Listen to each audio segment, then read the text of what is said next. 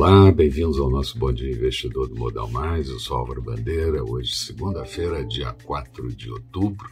Eu começo lembrando que na semana passada a Bovespa registrou uma queda de 0,33. Índice fechou a semana em 112.899 pontos, mesmo com a situação tensa tanto no cenário global quanto no local. O mercado americano caiu mais forte comparativamente com a gente aqui.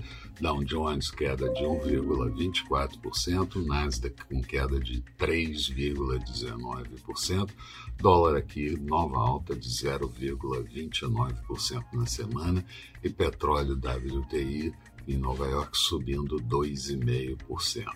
Os investidores ainda preocupados com a situação da Evergrande, gigante incorporadora chinesa, feriado na China prolongado, que também atrapalha bastante, principalmente commodities, e aqui reformas que não andam e governos e parlamentares com viés populista, piorando certamente o quadro fiscal um pouco mais para frente, apesar das melhoras dos dados divulgados no curto prazo.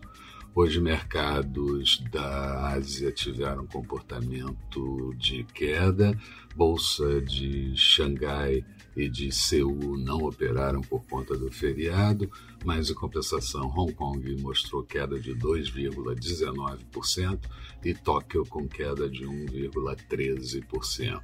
Isso por conta da Evergrande, que foi suspensa do pregão de Hong Kong junto com subsidiárias.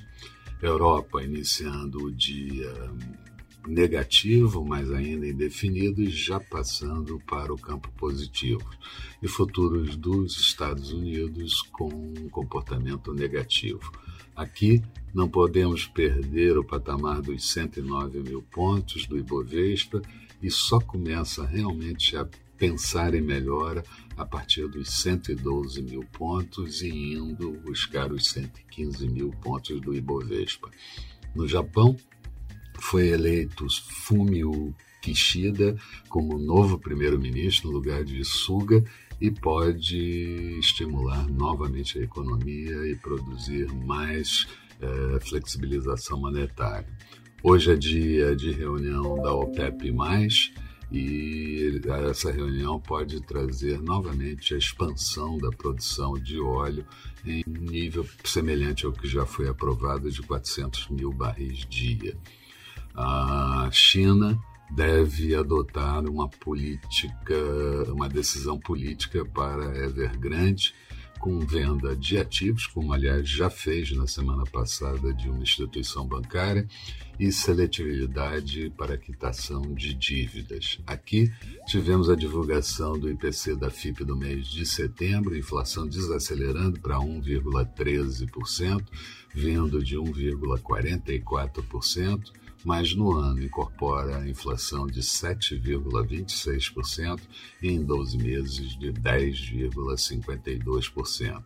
O governo vai buscar solução para os combustíveis com duas tendências principais: a criação de um fundo equalizador de preço para tentar segurar as oscilações e a volatilidade do mercado internacional e do dólar e também regular ICM cobrado pelos estados, o que politicamente vai trazer muito ruído.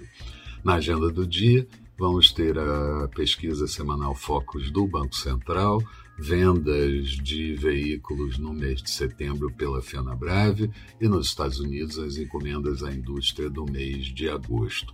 Expectativa para o dia, Bovespa fraca, mas podendo melhorar. O mercado internacional está ajudando um pouquinho agora de manhã cedo em recuperação.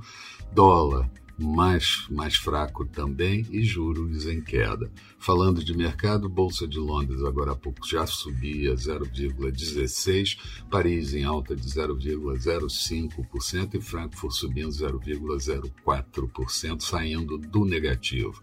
Petróleo WTI também revertia para alta de 0,07% em Nova York, barril a 75 dólares e 93 centavos. Euro negociado em alta em relação ao dólar a 1,16 da moeda americana Notes americanos, títulos de 10 anos, taxa de juros de 1,49%. Futuros do mercado americano, Dow Jones em, em queda de 0,23%, Nasdaq perdendo 0,47%. Eram essas as considerações que eu gostaria de fazer. Bom dia a todos, bons negócios. Eu espero vocês no final da tarde com Boa Noite Investidor. Até lá então.